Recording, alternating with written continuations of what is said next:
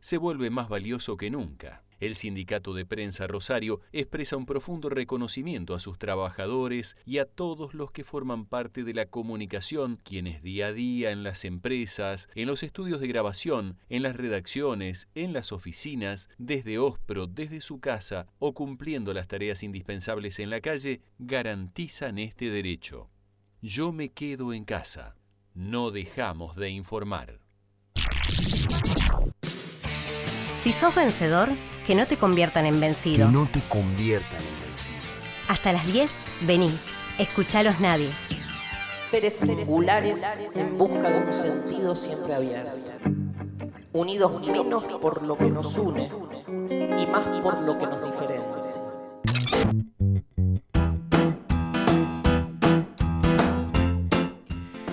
11 minutos han pasado de las 9 de la mañana en toda la República Argentina. Vamos a ver si podemos actualizar el Servicio Meteorológico Nacional. Vieron que acá los muchachos siempre eh, esperan un ratito más para poder salir de, de, la cabaña. Vieron que la gente del Servicio Meteorológico Nacional son dos tipos, son dos, que están eh, amucheditos en un costado porque en general hace frío en una cabaña en medio del campo y se van turnando a ver quién sale y ah, sacan el termómetro de, la tierra clavado y dicen, che, hace tal temperatura, pone tal y tal cosa. Nada, mentira. Le mandamos un saludo muy muy grande a la gente del Servicio Meteorológico Nacional, que dicho sea de paso parece que la página está caída. Así que no me deja ver el Servicio Meteorológico. Bueno, em, no, ahí, ahí me, me, lo cargó y dice que no, que no se ha actualizado. Seguimos con los 11 grados 8 décimas en la ciudad de Rosario, 76% la humedad, presión 1019.2 hectopascales, viento del sur a 18 kilómetros la hora, visibilidad de 15 kilómetros. Eh, qué feo que, lo, que el primer pensamiento mío sea deberíamos agradecer. Eh, más teniendo en cuenta que hace bastantes meses que lo único que vemos en el horizonte es humo. Bueno, eh, y hablando de humo, a mí me parece que lo que tendríamos que hablar es del humo que le tiraron a los docentes universitarios en cuanto a su la última oferta salarial que le realizaron la semana pasada desde el gobierno nacional. Un 7% le ofrecieron en em, la paritaria nacional eh, docente a justamente los docentes universitarios desde el gobierno nacional. Una oferta salarial consistente en un aumento del 7%, una cláusula de revisión en el mes de diciembre y un incremento del 7% en la garantía salarial a cuenta de la paritaria nacional docente que se reunirá en el Consejo Federal ahora el mes que viene. Pero bueno, no les voy a contar esto yo, lo va a hacer Beatriz Introncoso, que es la secretaria adjunta de COAD, una amiga de la casa ya a estas alturas del partido y que ha tenido la gentileza nuevamente de atendernos a estas horas. ¿Qué haces, Bea? ¿Cómo estás? Manuel Parola te saluda. Hola, buen día, Manuel. ¿Cómo va? Bueno, acá estamos, un día más o menos gris, digamos, por todo lo que vos estabas describiendo. No es solamente oferta, ya a esta altura este, es lo que, lo que hemos obtenido, porque ayer se firmó la paritaria. Este, así que efectivamente se trata de eso, un 7% de aumento este, en el salario en, todo lo que va del año, porque no hemos tenido ningún otro aumento eh, correspondiente al, 2020 en este año. Fíjate que recién en casi noviembre estamos obteniendo este aumento y que realmente está muy por debajo de lo que de lo que necesitamos. Este, bueno, hay algunas cuestiones que no sé si le interesan demasiado a la gente, pero que tienen que ver eh, con, con, una cuestión de funcionamiento de nuestra federación también, porque realmente nosotros acá en Rosario, como en muchas otras asociaciones de universidades nacionales del resto del país, hicimos consulta cuando hubo este ofrecimiento a ver si los y las docentes este, estaban dispuestos a aceptarlo. Y la verdad es que, bueno, el, resultado en Rosario fue contundente. Más del 80% de los docentes que contestó eh, la, consulta, que fueron más de 1.400, eh, dijo que quería rechazar esta oferta. Eh, con ese mandato fuimos al, Congreso de la Federación ayer y con el mismo mandato, como te digo, un montón de asociaciones de base de, este, de todo el país, con el mandato de rechazar esa oferta. Sin embargo, bueno, en un Congreso que la verdad que estuvo bastante este, viciado de irregularidades, manipulaciones de, de mociones y demás, este, la federación decidió aceptar. Y así fue este, que ayer a las 7 de la tarde existió la, paritaria nacional y la federación firmó ese, ese acuerdo. Así que bueno, en este momento eso es lo que tenemos, 7% y como vos bien decías, una revisión en diciembre. También la federación se había comprometido a que solamente iba a firmar si aparecía una nueva revisión para febrero, que a nosotros no nos convencía, pero bueno, es a eso lo que se comprometió y firmó aún no existiendo esa revisión en febrero. O sea, bueno, estamos muy enojados directamente, digamos, porque en este momento vos sabés que los docentes universitarios eh, estamos, bueno, como, como gran parte de los y las trabajadoras de, del resto de las actividades, este, poniendo el cuerpo, el cuerpo integralmente, digamos, mucho, mucho de la psiquis también en esta situación tan este, crítica que estamos atravesando de, de pandemia y estamos haciendo teletrabajo y estamos este, bueno, digamos, poniendo todas nuestras, nuestras herramientas a disposición. La verdad que estamos haciendo esto desde, nuestro, desde nuestros hogares, eh, poniendo plata de nuestro bolsillo para, para este, sostener para pagar los, los, abonos de internet, para arreglar nuestras computadoras, este, en un marco donde muchos de nosotros tenemos hijos a cargo, este, que como se sabe no están teniendo este, clase presencial, pero sí están teniendo clases en sus casas y estamos acompañando eso. Digamos, hay una situación que es bastante agobiante para la mayoría de nosotros, entonces lo mínimo que esperamos es algún tipo de reconocimiento. Este, ni siquiera, ni no te digo porque eh, reconocimiento económico evidentemente no ha habido, ni de parte del gobierno nacional, ni tampoco de parte de las autoridades locales, porque estamos pidiendo algún tipo de compensación a la Universidad de Rosario, como se ha dado en algún par de universidades en el resto del país, a los docentes por estos gastos, este, pero ni siquiera un, reconocimiento de decir, bueno, está bien, estamos en una situación crítica, no tenemos eh, dinero, pero eh, es cierto que ustedes tienen estas necesidades. Ni siquiera ese reconocimiento. Por eso te digo que estamos bastante enojados. Sí, aparte vea lo que más eh, impacta de esta de, este título, ¿no? Es el, el número, 7%. La última, vez que la última vez que nosotros nos comunicamos con, eh, no recuerdo si fue con vos o con, o con Pachi, eh, Federico Galloso, que es el secretario general, em, ustedes hablaban eh, de que su principal reclamo era el retraso inmenso que había en el poder adquisitivo de los docentes universitarios, teniendo en cuenta que la última paritaria había sido recién el año pasado y además con todo lo que es el retraso salarial que viene a partir de la, de la devaluación y bueno, todo el desastre económico que tuvimos hasta el fin del macrismo. Efectivamente, efectivamente. En esos últimos cuatro años nosotros ya llevábamos perdido más del 30% del poder adquisitivo de nuestro salario. Es muchísimo eso. Este, lo que pedíamos también ahora era un reconocimiento de esa deuda. Si bien este, no, digamos, en, este momento crítico quizás no están en condiciones de ponernos al día con eso, como te digo, un reconocimiento de decir, bueno, a ver, esto como le, como le hacen a, este, los bonistas internacionales, decir, bueno, está bien, esta es la deuda y en, la vamos a pagar de tal manera, en tantas cuotas. Por eso, mínimamente pedíamos alguna cuestión de ese estilo que tampoco tampoco se cumplió. Eh, nosotros la verdad que reconocemos, por supuesto, porque no, somos extraterrestres, digamos, sabemos dónde vivimos, sabemos la situación crítica que estamos pasando, este, tanto desde el punto de vista económico como sanitario, como social, por supuesto, sabemos también el, el gremio está colaborando este, con una campaña solidaria con los sectores más, más vulnerados, por esta crisis, así que sabemos muy bien dónde vivimos, este, pero lo que, lo que decimos es que realmente esto ha sido, ha sido un destrato también, ha habido situaciones que para nosotros dejan mucho que desear este, en el comportamiento de, un gobierno que consideramos un gobierno popular que no debería tener esta, este tipo de actitudes. Por ejemplo, cuando nosotros estuvimos de paro, veníamos eh, conversando en unas, eh, en unas comisiones respecto de eh, posibilidades de jerarquización de cargo,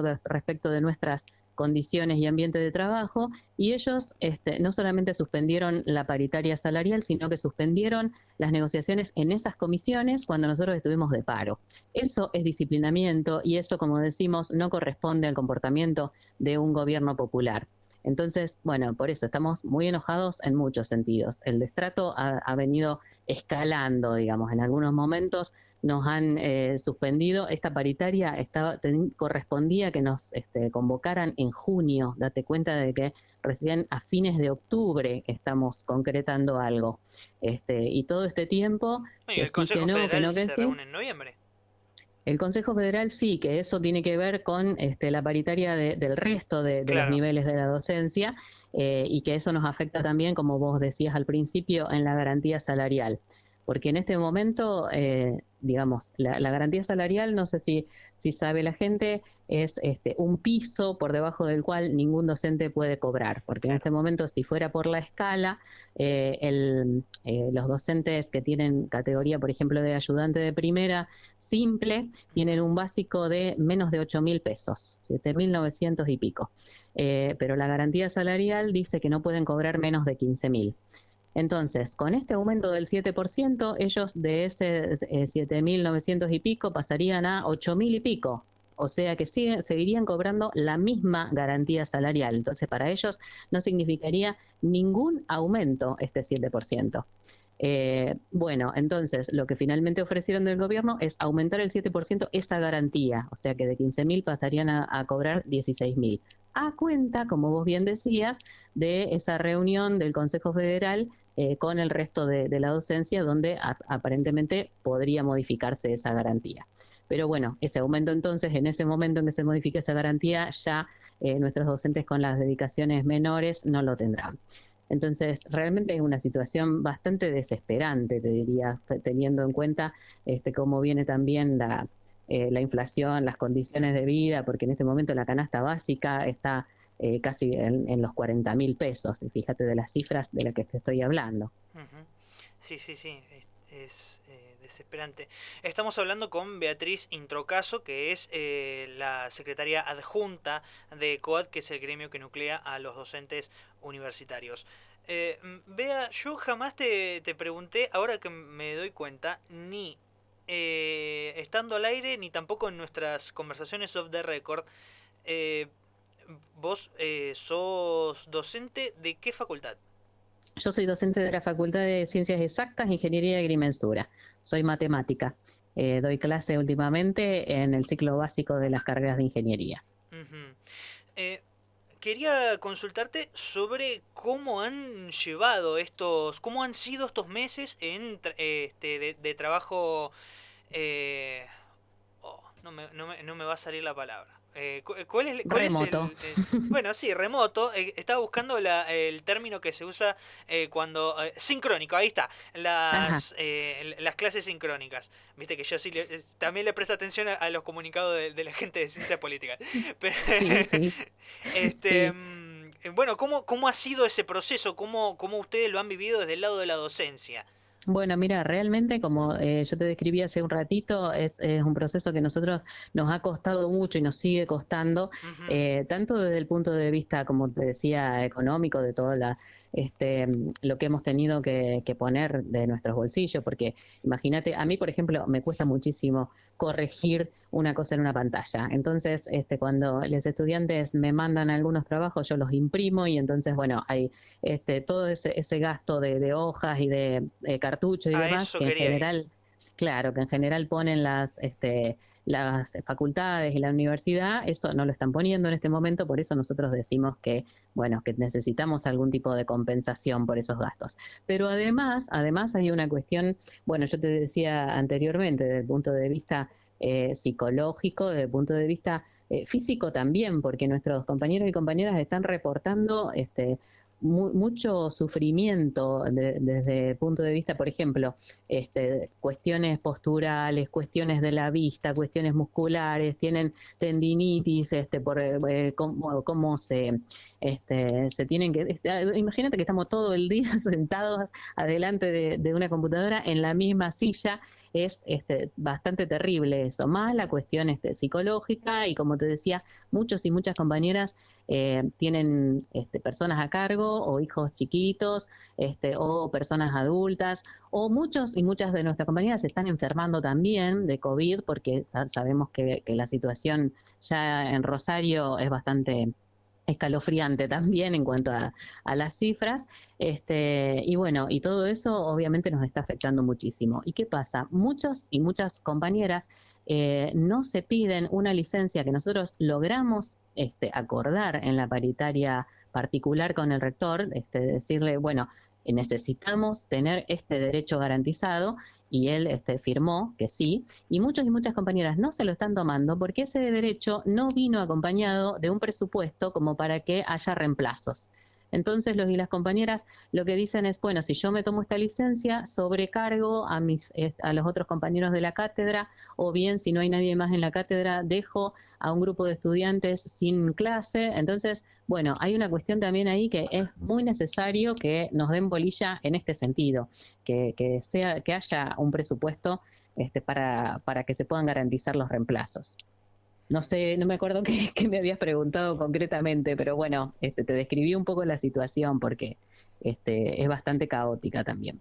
Sí, no, me imagino. Aparte también desde el estudiantado ha habido varias eh, también situaciones que si para nosotros, que mm, en su mayoría por una cuestión etaria este, y también generacional tenemos mayores eh, facilidades, digámoslo de esa manera, eh, para manejarnos con aparatos electrónicos y demás, eh, al margen de la cuestión de clase y de, la, de ese tipo de distancias, eh, me, me, quedé pensando también en las, en las, dificultades, no solamente económicas, sino también técnicas para, para poder llevar adelante las, las clases.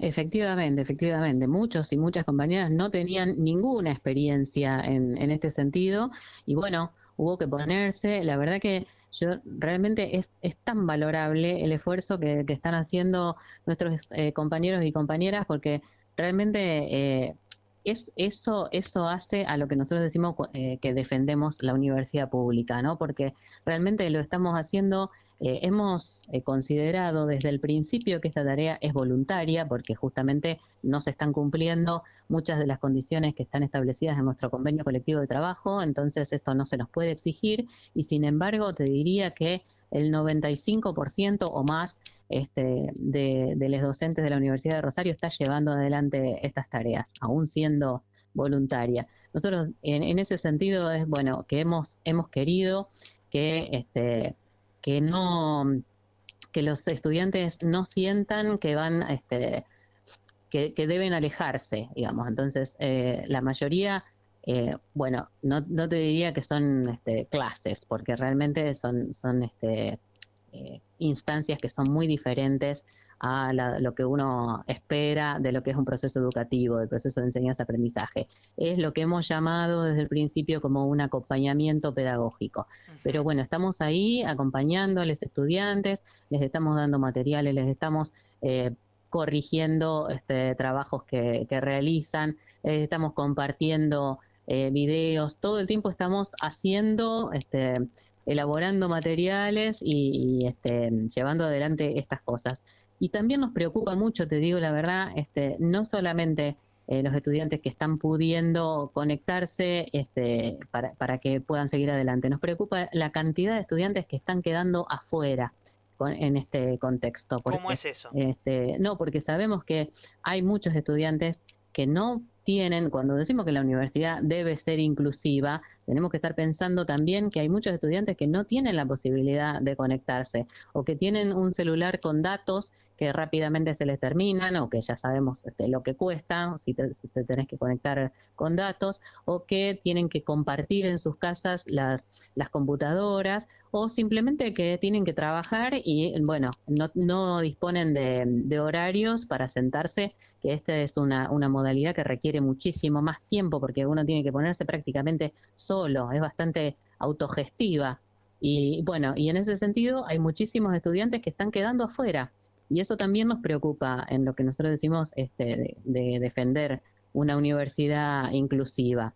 Este, y eso, bueno, eso también es una cosa que nosotros le estamos reclamando a las autoridades, en particular de la Universidad de Rosario, porque nos parece que ellos, eh, bueno, en todos los comunicados que hace están festejando, este que, bueno, que todo sigue adelante casi como si no pasara nada. Y toda esta situación no la están teniendo en cuenta. Estamos hablando con Beatriz Introcaso, que es la secretaria adjunta de COAD. Vea eh, la última y ya te dejo ir. Em, hasta recién vos me estabas describiendo el extenso y bastante eh, laborioso esfuerzo que han realizado eh, los y las docentes de la universidad eh, para poder seguir dando, no solamente dando clases, sino también acompañamiento a los, a los estudiantes. ¿Cómo te atraviesan? ¿Qué es lo que sentís? ¿Cómo lo tomás? A estos comentarios que vienen a veces de, eh, eh, bueno, últimamente lo estamos viendo más que nada de eh, legisladores y de algunos periodistas de los medios más concentrados, sobre que están preocupados por los chicos porque no han tenido clases. ¿Qué es, ¿qué es lo que vos sentís? Bueno, ¿qué querés que te diga? Es, bastante ofensivo eso, ¿no? Porque eh, en el mejor de los casos es gente que eh, no tiene ningún contacto con, con, esta situación y no se está dando cuenta, porque en realidad este, lejos estamos de, de, no tener clase o de este, no, no, eh, no llevar adelante nuestras tareas. Realmente bueno, no sé, por eso no sé qué decirte. Eh, es una cosa que enoja bastante a muchos de nuestros compañeros y compañeras. Lo mismo que este, conozco a este, em, compañeros de, otros niveles educativos cuando están diciendo todo el tiempo los chicos no tienen clase. Sí, tienen clase porque los y las docentes, como te digo, están este, desde sus casas haciendo el esfuerzo para que no se, no se desconecten este, las, las eh, la mayoría de las personas de esta, de esta situación. Pero bueno, ¿qué decirte? Siempre hay este un paradigma que también tiene mucho que ver con, con, el individualismo, sabemos, ¿no? De bueno, a ver, yo tenía que rendir este examen este, y no, no pude hacerlo. Bueno, sí, hay, hay una pandemia, digamos, este, estamos en una situación crítica y hay muchos exámenes que se están tomando y muchos otros que no pueden tomarse por las dificultades de, las cuestiones técnicas o, como vos bien decías también, este, por, por cuestiones que tienen que ver con que muchos docentes no conocen este, el funcionamiento de las, de las herramientas, pero también con otras cuestiones que tienen que ver con que hay clases que deberían darse en laboratorios, eh, hay cuestiones que tienen que ver con ir a hacer observaciones eh, en terrenos y todas esas cosas evidentemente no se están pudiendo llevar adelante. Entonces, bueno, hay materias que se hace lo que se puede y quedan este, medio como eh, inconclusas. Este, entonces, tener, tener en la cabeza ese, como te digo, ese paradigma individual de, bueno, yo no estoy pudiendo terminar esto, este, no sé si esos legisladores también estarán pensando en este, que tienen algunos hijos, sobrinos o, este, o nietos que no están pudiendo em, rendir alguna materia, entonces, bueno, tienen este tipo de, expresiones. Pero cuando nosotros decimos que defendemos la universidad pública, estamos pensando en cuestiones que eh, implican un poco más que eso, ¿no? Implican que, la universidad está sostenida, ya lo sabemos, por suerte en, en nuestro en nuestro país eh, está sostenida desde el Estado y eh, por lo tanto tiene que cumplir un rol también de ser parte de la solución de los problemas que, este, que están ocurriendo. Entonces no puede centrarse en si un examen se llevó adelante o si no se llevó adelante, sino que tiene que cumplir un rol eh, social también desde este punto de vista. Bea, ha sido muy amable. Muchísimas gracias por comunicarte con nosotros. Bueno, muchas de nada. Este, será hasta la próxima. Adiós, Manuel. Mandale un abrazo grande a Iván, que al final termino hablando más con vos que con él. bueno, bueno, cómo no. un beso, hasta luego. Un abrazo grande, chau, chau. Pasó por el aire de los nadies Beatriz Introcaso, que es la secretaria adjunta de COAT, que es el gremio que nuclea a los y las docentes de la Universidad Nacional de Rosario.